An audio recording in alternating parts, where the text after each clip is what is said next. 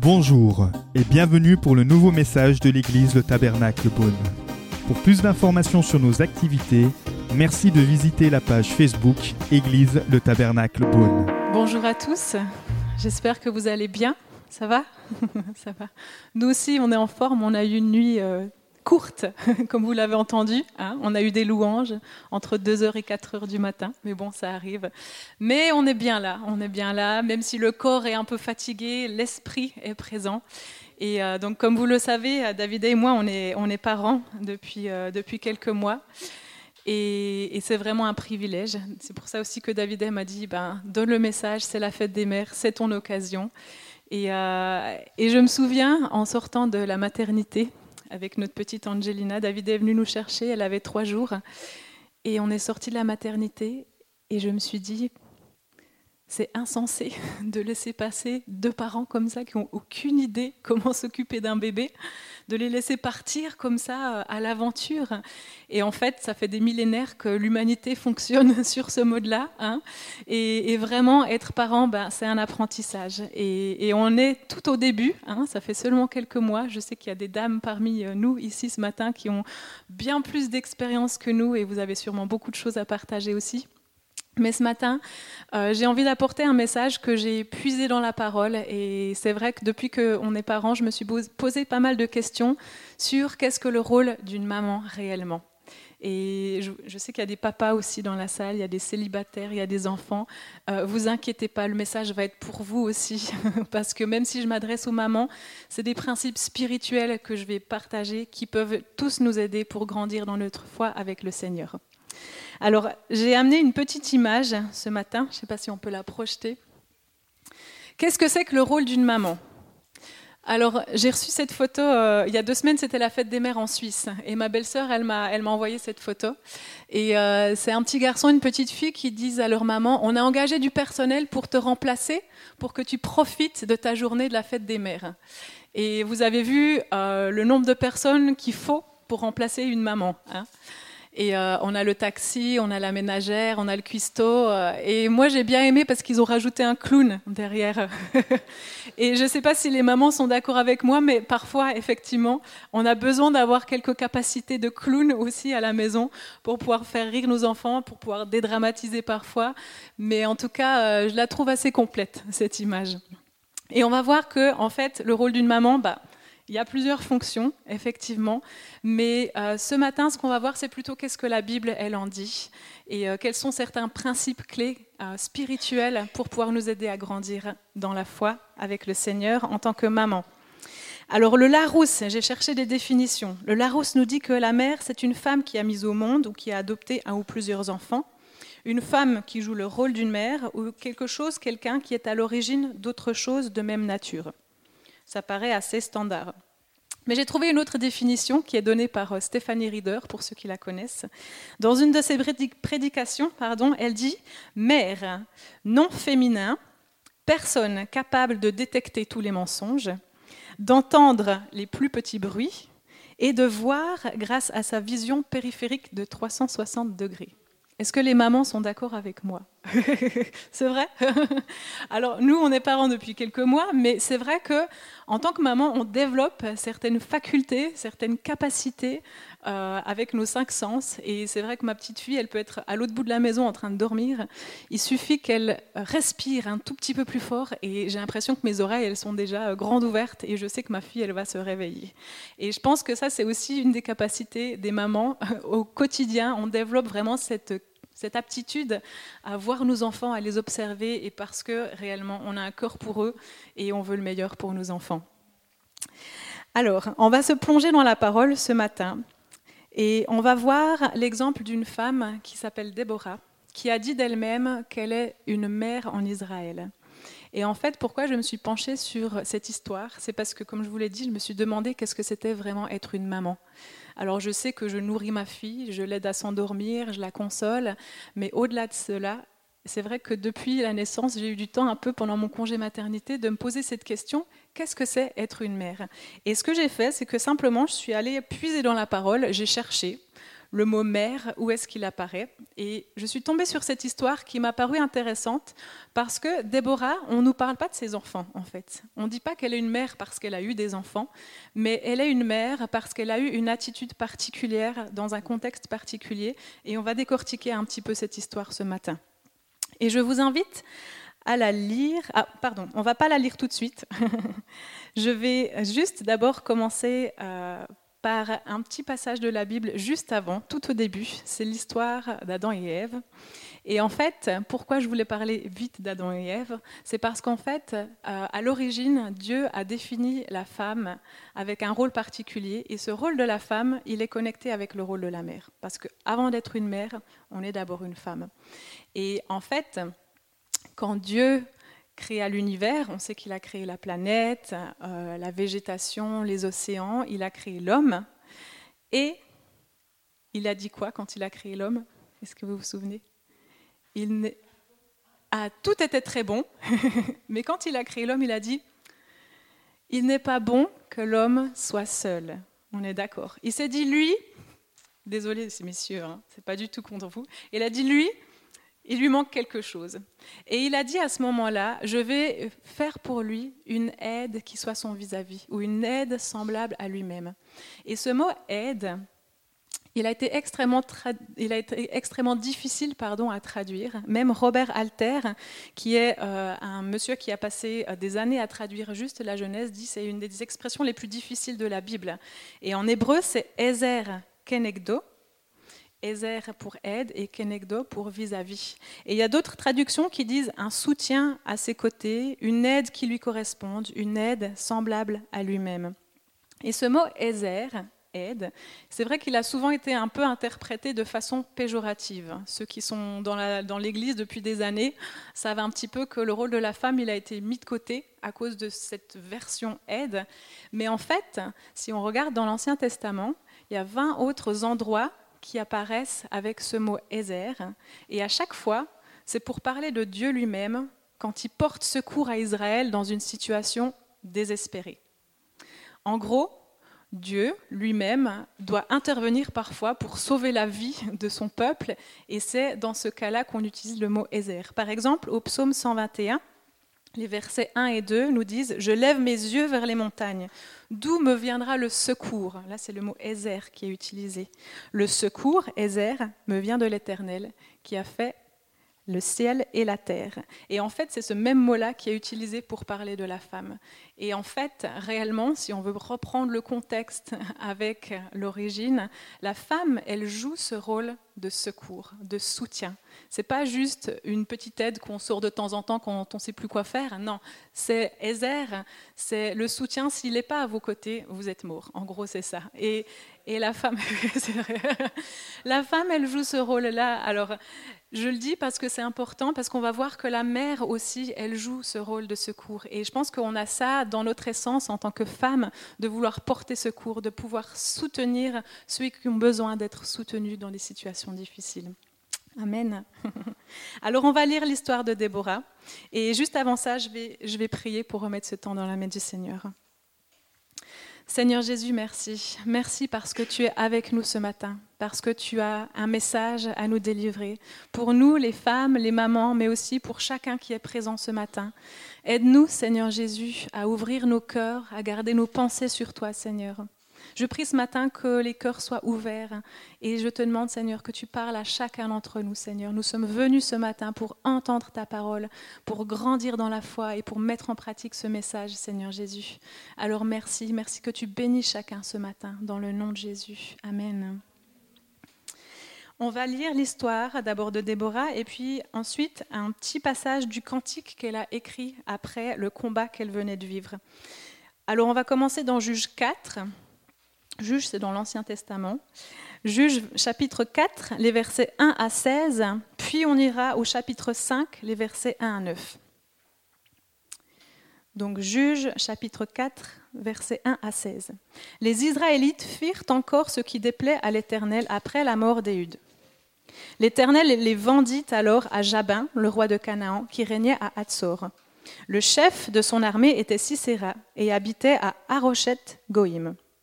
Les Israélites crièrent à l'Éternel, car Jabin avait 900 chars de fer et les opprimait avec violence depuis 20 ans.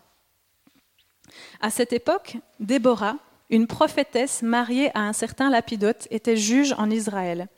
Elle siégeait sous le palmier de Déborah, entre Rama et Bethel, dans la région montagneuse d'Éphraïm, et les Israélites montaient vers elle pour être jugés.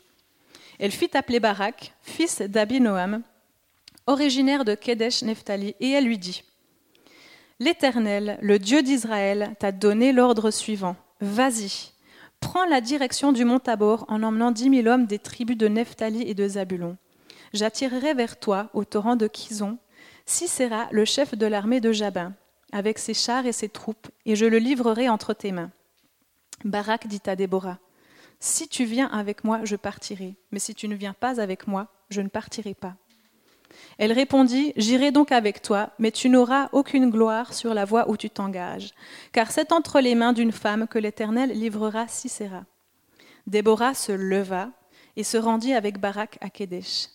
Barak convoqua les tribus de Zabulon et Nephtali à Kédesh. Dix mille hommes marchèrent à sa suite, et Déborah partit avec lui. Héber, le Kénien, s'était séparé des autres Kéniens qui descendaient de Hobab, le beau-frère de Moïse, et il s'était rendu jusqu'aux chênes de Tsanaïm, près de Kédesh, pour y dresser sa tente. On informa Sisera que Barak, fils d'Abinoam, avait pris la direction du mont Tabor. Et depuis Arochet Goïm, Sisera rassembla vers le torrent du Kizon tous ses chars, 900 chars en fer, et tout le peuple qui était avec lui. Alors Déborah dit à Barak Lève-toi, car voici le jour où l'Éternel livre Sisera entre tes mains. L'Éternel ne marche-t-il pas devant toi? Barak descendit du mont Tabor avec dix mille hommes à sa suite. L'Éternel mit en déroute Sisera, tous ses chars et tout le camp, et les livra à l'épée de Barak. Sisera descendit de son char et s'enfuit à pied. Barak poursuivit les chars et l'armée jusqu'à Arochet Goïm. Toute l'armée de Sisera tomba sous le tranchant de l'épée sans qu'il en reste un seul homme. Et ensuite au chapitre 5, les versets 1 à 9. Ce jour-là, Déborah chanta le cantique que voici avec Barak, fils d'Abinoam. Des chefs se sont mis à la tête du peuple en Israël, et le peuple s'est montré prêt à combattre. Bénissez-en l'Éternel. Roi, écoutez, prince, prêtez l'oreille. Je chanterai, oui, je chanterai en l'honneur de l'Éternel. Je chanterai en l'honneur de l'Éternel, le Dieu d'Israël. Éternel, quand tu es sorti de Séhir, quand tu t'es avancé, venant des champs d'Édom, la terre a tremblé et le ciel a ruisselé. Les nuages ont déversé leur eau. Les montagnes se sont liquéfiées devant l'Éternel. Le Sinaï a tremblé devant l'Éternel, le Dieu d'Israël. À l'époque de Shamgar, fils d'Anat, à l'époque de Jaël, les routes étaient abandonnées et ceux qui voyageaient prenaient des chemins détournés. Les chefs étaient sans force en Israël, sans force, quand je me suis levé, moi, Déborah, quand je me suis levé comme une mère en Israël. Le peuple avait choisi de nouveaux dieux, alors la guerre était aux portes. On ne voyait ni bouclier ni lance pour quarante mille hommes en Israël. Mon cœur est avec le chef d'Israël, avec ceux du peuple qui se sont montrés prêts à combattre. Bénissez l'Éternel. Alors Déborah, une histoire qui se trouve dans les juges. Alors le livre des juges, pour vous donner un petit peu le contexte, c'est quand Israël est sorti euh, du désert. Vous savez, Moïse a conduit le peuple hors d'Égypte. Ils ont traversé le désert pendant 40 ans. Ensuite, Josué a pris le relais. Ils ont conquis une partie du pays de Canaan et ils se sont installés. À cette époque-là, il n'y avait pas de roi. Les rois n'existaient encore pas. Hein. On n'était encore pas à l'époque du roi David, Salomon. Mais Dieu ordonnait régulièrement des juges pour pouvoir rendre la justice en Israël. Le problème, c'est que Israël avaient des instructions de la part de Dieu. Dieu leur avait donné les commandements et il leur avait dit si vous obéissez, vous n'aurez pas de problème, vous, vivrez libre et en paix. Par contre, si vous désobéissez, ma protection ne sera plus sur vous et l'envahisseur pourra vous opprimer. Et on sait, hein, si on lit le livre des juges, qu'en fait, il y a plusieurs cycles où Israël désobéit, il tombe sous les mains de l'ennemi, Dieu le libère par un juge, grâce à l'aide d'un juge, et ensuite il va recommencer, il va recommencer, il va recommencer. Et là, dans ce contexte, en fait, bien sûr, Israël avait de nouveau euh, commis certains péchés, on nous parle d'idolâtrie, etc. Je ne vais pas rentrer dans le détail. Et puis, il est tombé sous les mains de l'envahisseur, donc un envahisseur qui était assez puissant. Hein. On nous dit qu'il avait 900 chars de fer, donc de grandes ressources. Et pendant 20 ans, le peuple a été opprimé. J'imagine que pendant ces 20 années, le peuple a essayé de se défendre, mais n'a pas réussi. Pourquoi? Parce que Dieu savait que le peuple devait être traversé par cette, par cette époque-là pour qu'il revienne à Dieu. Et justement, après ces 20 années, le peuple s'est enfin repenti. Il a crié à Dieu, il a demandé de l'aide à Dieu pour pouvoir le libérer, encore une fois, besoin d'un secours. Et Dieu va envoyer un juge, et là, on nous parle de Déborah. Alors, qui est Déborah? Déborah, on nous dit qu'elle était mariée à un homme qui s'appelle Lapidote. Elle était aussi prophétesse. Et pour être prophète, à cette époque-là, il fallait avoir reçu bien sûr un don de Dieu, mais ce don, il n'était pas accordé à beaucoup de personnes. Hein. Aujourd'hui, on sait que quand on a reçu le Seigneur dans notre vie, on reçoit le Saint-Esprit qui nous permet d'avoir justement les dons de l'Esprit. Mais à l'époque, il n'y a que quelques personnes qui devaient exercer une fonction particulière qui recevaient ce don de l'Esprit-là. Et donc Déborah, elle était prophétesse. Elle entendait la voix de Dieu, elle écoutait le Seigneur et elle donnait euh, les paroles du Seigneur à son peuple. Et puis finalement, elle était juge. Ça veut dire qu'elle administrait la justice en Israël.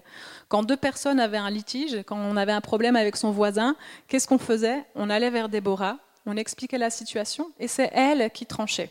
Donc elle devait avoir un cœur juste, cette Déborah. Elle devait avoir de l'autorité aussi, et puis euh, elle était respectée. On va voir que son ministère, il était très étendu parce qu'elle siégeait au milieu du pays, à, Éphraïm, et elle, a fui, elle chercher Barak qui était tout au nord du pays. Donc en fait, son rayon de ministère, il était extrêmement grand. Elle avait une grande autorité. Et un jour, l'Éternel lui a donné une parole. C'était le temps de délivrer le peuple. Il lui a dit, va voir Barak Dis-lui de prendre dix mille hommes et de partir en bataille parce que je vais vous libérer. Et c'est ce qu'elle a fait, Déborah. Elle est allée transmettre le message au chef de l'armée.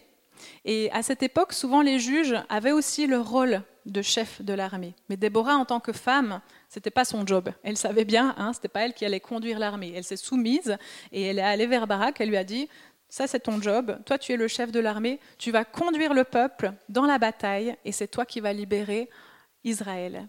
Barak, qu'est-ce qu'il a fait? Barak, à mon avis, il avait un petit peu peur, hein, parce que la première chose qu'il a dit, c'est si tu viens pas avec moi, j'y vais pas. Et, Déborah, elle a dit pas de problème, je viens avec toi, d'accord? Donc c'est ce qu'elle a fait. Rappelez-vous, dans la Genèse, la femme, c'est un soutien, c'est un secours. Là, elle a pris son rôle, elle a dit ok, je serai là pour te soutenir. Et donc ils sont partis en guerre. Mais qu'est-ce qui a permis à Déborah d'avoir autant de foi hein? On nous dit Déborah, c'est une femme qui avait la foi. Pourquoi? Parce qu'elle avait entendu la parole de Dieu. Et ça, c'est une des premières choses qui est essentielle dans nos vies en tant que maman, en tant que femme, mais aussi pour toute personne. C'est que si on veut avoir la victoire dans nos vies, on est obligé d'avoir construit une intimité avec le Seigneur et de savoir écouter sa voix. Déborah, elle avait la foi, c'est pas parce qu'ils avaient une grande armée. Ils n'avaient pas une grande armée, Israël. Ils avaient leurs 10 000 hommes, mais euh, l'ennemi avait des chars de fer. Enfin, ils étaient beaucoup plus euh, performants au niveau de l'armée. D'ailleurs, pendant 20 années, euh, ils n'ont pas réussi à avoir la victoire, Israël. Donc Déborah, elle aurait pu regarder aux circonstances en se disant Ça fait 20 ans qu'on vit échec sur échec. Comment est-ce qu'on va réussir à avoir la victoire? Non, elle n'a pas regardé aux circonstances. Et on sait qu'elle était prophétesse. Et je pense que Déborah, c'était une femme qui savait passer du temps au pied du Seigneur. C'est une femme, pour écouter la voix du Seigneur, il n'y a pas de miracle, il n'y a pas de raccourci. Il faut passer du temps dans la présence de Dieu. Il faut savoir mettre certaines choses de côté pour dire c'est mon temps avec Dieu et je me mets devant le Seigneur, je prends le temps d'écouter, pas juste parler. C'est important de parler. Dieu aime quand on lui parle, Dieu aime quand on lui déverse tout ce qu'on a à lui déverser, mais il y a un temps aussi où on doit écouter sa parole. Et Déborah, elle a pu avoir la foi, elle a pu avoir le courage que Barak n'avait pas eu à ce moment-là, parce qu'elle avait construit une relation avec Dieu, elle était intime avec le Seigneur. Et je sais, on le rappelle souvent à l'Église, si vous m'écoutez, je pense que c'est une des choses que je rappelle le plus, c'est l'importance d'avoir une relation avec Dieu et d'écouter sa parole, de savoir entendre la voix du Seigneur. Et en tant que mère, si on veut faire une différence dans la vie de nos enfants et dans notre entourage, on est obligé, il n'y a pas de raccourci, on est obligé d'avoir une relation avec Dieu, de savoir prendre du temps, mettre les choses de côté.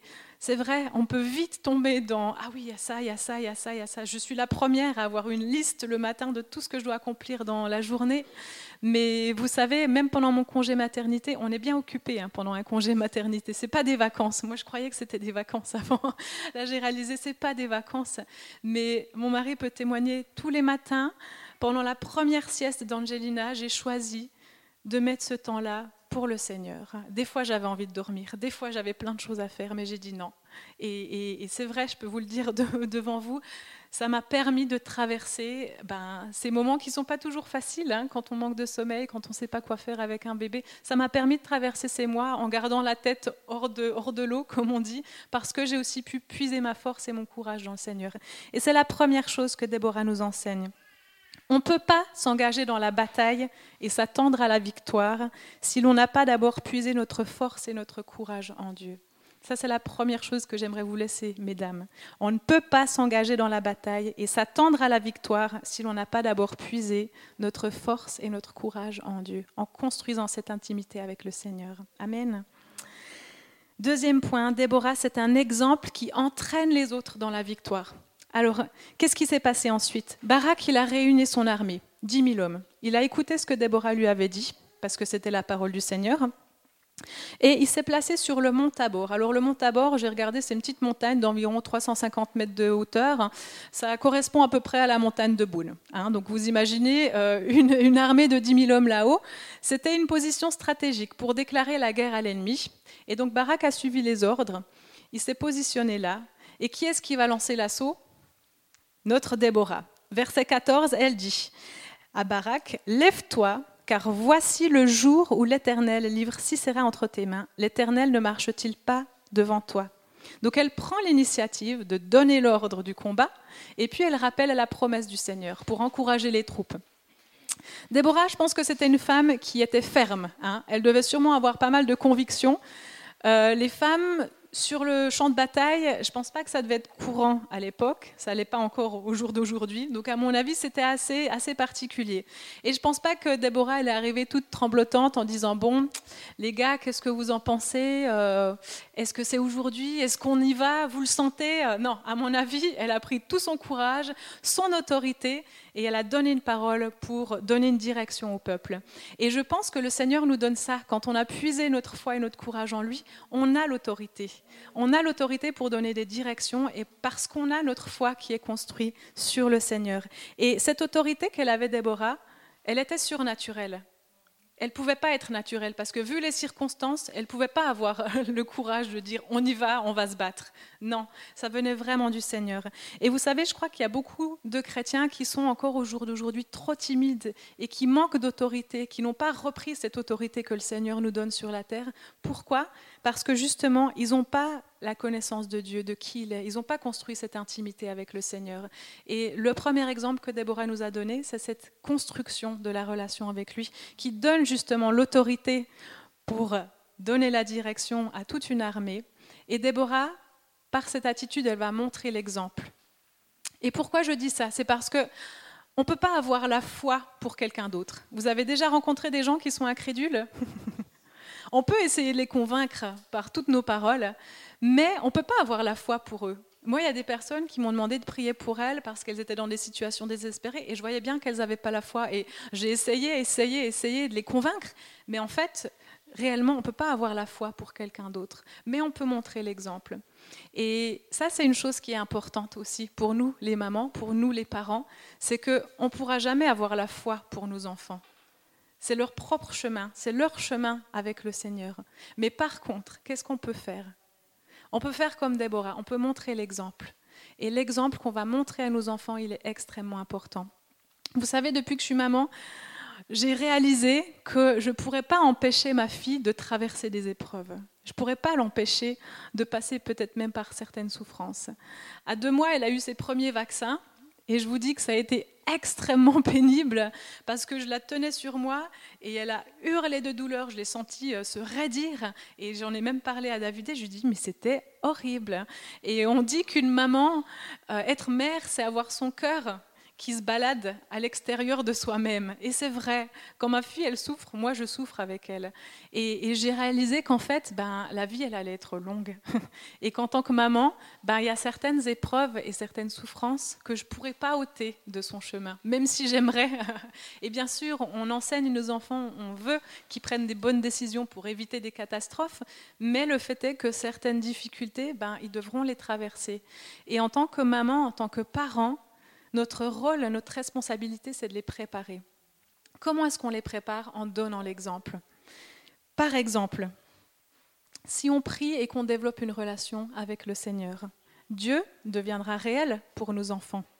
Si on va régulièrement à l'église le dimanche matin, ça va leur paraître normal de prendre du temps le dimanche pour aller à l'église et pour le Seigneur. Si on cultive une attitude de reconnaissance chaque jour, ils seront dans la joie et sauront reconnaître les bénédictions au quotidien. Si on parle de Jésus autour de nous, si on prie pour les autres, alors ça va être normal pour eux de penser aux autres aussi et de penser à partager la bonne nouvelle. Si on est généreux, nos enfants seront généreux. Et dans les temps difficiles, si on sait placer notre foi en Dieu, alors à la fois nos enfants grandira aussi. Déborah, par son attitude de courage et de foi en Dieu, elle a modelé un exemple à suivre pour le peuple d'Israël. Et par son exemple, elle a amené une armée de 10 000 hommes à partir à la bataille. C'est énorme, juste par son exemple et par son courage.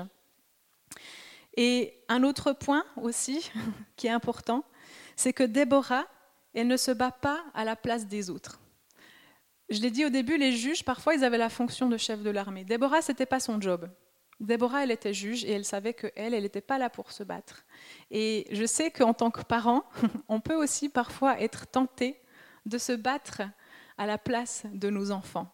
Qu'est-ce que je veux dire par là? C'est que en tant, en tant que parent, on doit enseigner nos enfants à prendre des décisions. Ça, c'est une chose qui est extrêmement importante.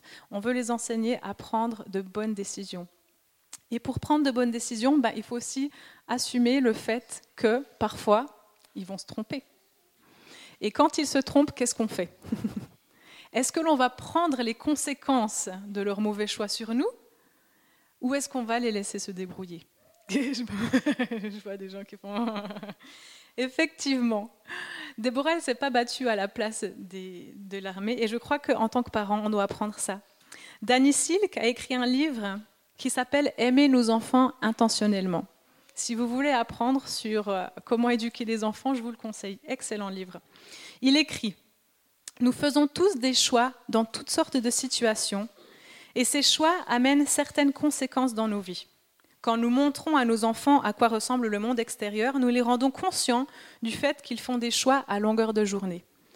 La semaine dernière, David nous a dit on fait à peu près 70 décisions par jour, c'est ça? Voilà. Donc imaginez vos enfants, ils vont devoir faire des choix régulièrement tout au long de leur vie. Et donc nous leur permettons de prendre leurs responsabilités. Se hâter d'intervenir pour régler le problème de votre enfant à sa place l'empêche efficacement de se l'approprier. Je répète, se hâter d'intervenir pour régler le problème de votre enfant l'empêche efficacement de se l'approprier. Nous reconnaissons à juste titre que nous prenons un risque en laissant nos enfants expérimenter des conséquences qui leur seront potentiellement pénibles. Mais nous ne pouvons pas faussement, protéger nos enfants des conséquences de leur choix au nom de l'amour. Sinon, nos enfants apprennent que leurs problèmes ne leur appartiennent pas et qu'ils sont vraiment à la charge de quelqu'un d'autre. Et j'ai réfléchi un petit peu dans ma vie. quels ont été certains exemples où mes parents m'ont laissé assumer la responsabilité de mes mauvais choix? Alors je vais en partager une histoire. Et bon, vous allez peut-être rigoler un peu parce que vous savez, ceux qui me connaissent, que je ne suis pas une grande fêtarde, que je bois très peu d'alcool. Mais quand arrive l'âge de l'adolescence, on a une certaine liberté qui se présente à nous. D'accord? Et mon papa euh, nous a laissé, à partir d'un certain âge, être libre de choisir l'heure de rentrée euh, le samedi soir. Par contre, il était clair sur un point. Le dimanche matin, on se lève, on va à l'église. Ok, il a fixé le cadre, mais il nous a laissé la liberté. Et euh, bah, je vois certains sourires. Comme toute bonne adolescente, j'étais ravie d'avoir enfin la, la, possibilité de sortir jusqu'à l'heure où je voulais et de faire tout ce que je voulais. Et donc, bien entendu, ben, la nuit est passée, on a fêté jusqu'au bout de la nuit, on a un petit peu arrosé de ça, et comme moi je bois très très peu d'alcool, ben, je supporte aussi très très mal l'alcool. Et le lendemain matin, mon papa est venu frapper à la porte, et c'était l'heure d'aller à l'église. Oups Bon, pas le choix, je me lève, je me prépare, on prend la voiture, tous en famille, et euh, le trajet durait à peu près 20 minutes, donc déjà le trajet m'a paru interminable. Stratégiquement, je me suis positionnée à, l'arrière de l'église et euh, je ne sais même plus qu'est-ce qui a été prêché ce jour-là. Je sais que j'étais extrêmement mal et que j'ai fini par sortir avant l'heure de l'église parce que je tenais plus le coup. Et, je me souviens avoir vu le regard de mon papa en sortant de l'église et j'ai compris qu'il fallait pas recommencer. et moi-même, je me suis dit, c'est pas comme ça que je vais pouvoir tenir le coup sur la distance. Et c'est vrai, alors peut-être que je l'ai fait une ou deux fois encore, je me souviens pas, mais en tout cas, sur le long terme, ça m'a appris que effectivement, mes décisions ont des conséquences et, c'est à moi de les assumer. C'est pas, pas aux autres. Qu'est-ce qui se serait passé si mon papa avait dit ah, ma pauvre choupinette, t'as pas l'air bien, reste au lit ce matin, faut que tu te reposes. Ben, probablement que j'aurais recommencé le dimanche d'après et que sur le long terme, ben, l'église se serait passée aux oubliettes. Non, mon père m'a m'a laissé assumer euh, la conséquence de mes mauvais choix. Enfin, un mauvais choix, oui, c'était pas un très très bon choix, effectivement. En tout cas, j'étais pas capable de tenir le coup et je m'en suis bien vite rendu compte. Et ça, c'est une chose qui est importante aussi. Proverbe 22,6 dit Éduque l'enfant d'après la voie qu'il doit suivre. Même quand il sera vieux, il ne s'en écartera pas. Et je crois que ça aussi, c'est un point important en tant que maman, en tant que parent. Ne prenons pas toujours euh, les conséquences des mauvais choix de nos enfants sur nous-mêmes. On peut être vite tenté parce qu'on les aime. Et en tant que maman, je le dis parce qu'on a un grand cœur de compassion et c'est extrêmement dur de voir nos enfants passer par des moments difficiles. Je peux l'imaginer. En tout cas, ça, c'est une chose importante aussi. Et dernier point, Déborah, c'est une femme qui s'est levée pour que sa génération soit libérée. Et qu'est-ce qui s'est passé à la fin de l'histoire? Donc, on l'a vu au verset 16, toute l'armée de Sisera tomba sans qu'il en reste un seul homme. C'est la victoire. Israël a réussi à regagner le terrain qu'il avait perdu. Hein. il était sous l'oppression de l'ennemi, il avait perdu son terrain, son héritage. C'était l'héritage que Dieu lui avait donné. Et en fait, parce que Déborah, une femme, elle s'est levée, l'héritage du peuple d'Israël a été redonné à ce peuple. Et par son attitude, on l'a vu, hein, sa foi, son courage en Dieu, son exemple à suivre. Une seule femme, remplie de courage et de foi, a permis à une nation entière de retrouver la liberté. Et à la fin, on a lu un petit extrait de son cantique. Déborah a chanté. Elle a honoré Dieu en premier. C'est la première chose qu'elle dit, verset 3. Je chanterai, oui, je chanterai en l'honneur de l'Éternel. Je chanterai en l'honneur de l'Éternel, le Dieu d'Israël. Déborah, elle attribue la victoire à Dieu. C'est la première chose qu'elle fait. Et puis elle raconte comment ça s'est passé. Je ne vais pas revenir en détail. Mais au verset 7, elle dit justement qu'elle s'est levée comme une mère en Israël. Et c'est ce verset-là que j'aime tellement. Elle s'est levée. Et le mot lever, j'ai voulu regarder ce que ça voulait dire exactement. En hébreu, ça vient du mot koum, qui signifie se lever, intervenir, devenir puissant, entrer en scène, s'établir, persister, endurer, être validé, approuvé, se montrer ferme. Et quand on se lève en tant que maman, c'est pas juste pour intervenir occasionnellement, c'est pour entrer en scène, pour s'établir, persister, endurer, se montrer ferme. Donc c'est vraiment ce rôle sur le long terme. Et parfois, on va avoir de l'oppression aussi, même avec nos enfants peut-être. On va traverser des difficultés. Mais le rôle d'une mère, c'est justement ça, c'est savoir se lever dans tous les sens du terme, intervenir au bon moment, mais aussi savoir tenir sur le long terme. Et je dis ça parce que j'ai vu en quelques mois les nuits sont parfois difficiles et on a cette capacité à endurer et à persister. Des fois, on a envie de tout lâcher. Moi, je me souviens, dans les deux premiers mois avec Angelina, je me suis dit, oh, je rêve de partir seule sur une île déserte, juste au moins une semaine pour me rafraîchir. Mais on peut pas, on peut pas. Le Seigneur nous a donné cette responsabilité. C'est une magnifique responsabilité qu'on a en tant que mère de former la génération qui va arriver. Et, oui, ça prend du travail, c'est un travail d'endurance. Et le Seigneur nous demande de persister et d'endurer, et parfois de nous montrer fermes. Et vous savez, euh, J'aime beaucoup l'auteur Bill Johnson, c'est un, pasteur euh, aux États-Unis, et il a écrit un livre qui s'appelle en anglais Raising Giants Killers, qui veut dire élever, éduquer des tueurs de géants, en parlant de nos enfants. Et pour lui, notre rôle en tant que parents, c'est de faire de nos enfants des enfants qui vont pouvoir abattre des Goliaths, comme on dit dans le jargon chrétien, parce qu'ils vont avoir à affronter des géants dans leur vie. Et si nous-mêmes, en tant que mères, en tant que parents, on ne prépare pas nos enfants à affronter ces batailles-là, alors qui est-ce qui va le faire? Je crois qu'on vit dans une génération, la Bible le dit, ça va pas aller en s'améliorant. On peut être optimiste au maximum, mais le Seigneur l'a dit au travers de l'apôtre Paul, dans les derniers temps, ça va être extrêmement difficile. Et on peut le voir, il n'y a qu'à allumer la télévision, regarder les informations. On vit dans une société qui va de moins en moins bien. Désolée, c'est peut-être une mauvaise nouvelle ce matin, mais la bonne nouvelle, c'est que le Seigneur, il est avec nous et il veut qu'on fasse une différence. On n'est pas là juste pour regarder ce qui se passe autour de nous, on est là pour agir. Et comme Déborah, je crois qu'on est là pour se lever. Et là, je ne parle pas juste aux mamans, mais je parle à tout le monde, à tous les chrétiens. Si on veut faire une différence dans notre génération, on doit se lever, intervenir, on doit briller, on doit persister, endurer pour montrer l'exemple comme Déborah. Et je crois que réellement, c'est notre rôle, c'est notre responsabilité de former la génération qui va venir pour leur permettre justement de retrouver l'héritage qui a été perdu. Israël avait commis le péché et à cause de cela, il avait perdu son héritage. Et vous savez, Dieu bénit, Dieu bénit les générations, de génération en génération. Il dit, je bénis jusqu'à mille générations quand on fait le bien avec le Seigneur. Et, je crois qu'il y a des, des bénédictions qui coulent sur les générations. Et ça dépend de comment nous, en tant que parents, on va se comporter. Ça dépend quel exemple on va donner à nos enfants. Vous savez, les enfants, apprennent par l'imitation. Je travaille avec des psychologues et, on fait des tests avec des nouveau-nés. Et un bébé, euh, dans les premiers jours, même le premier jour, vous savez, il voit encore un peu flou, mais si régulièrement vous lui tirez la langue, il va faire la même chose. Il est capable d'imiter. Pourquoi? Parce que l'être humain est ainsi fait, c'est que l'être humain apprend par imitation. Et les enfants, ceux qui ont des enfants plus grands, vous pouvez le voir, ils vont regarder leurs parents ils vont faire la même chose que leurs parents. Ils vont imiter.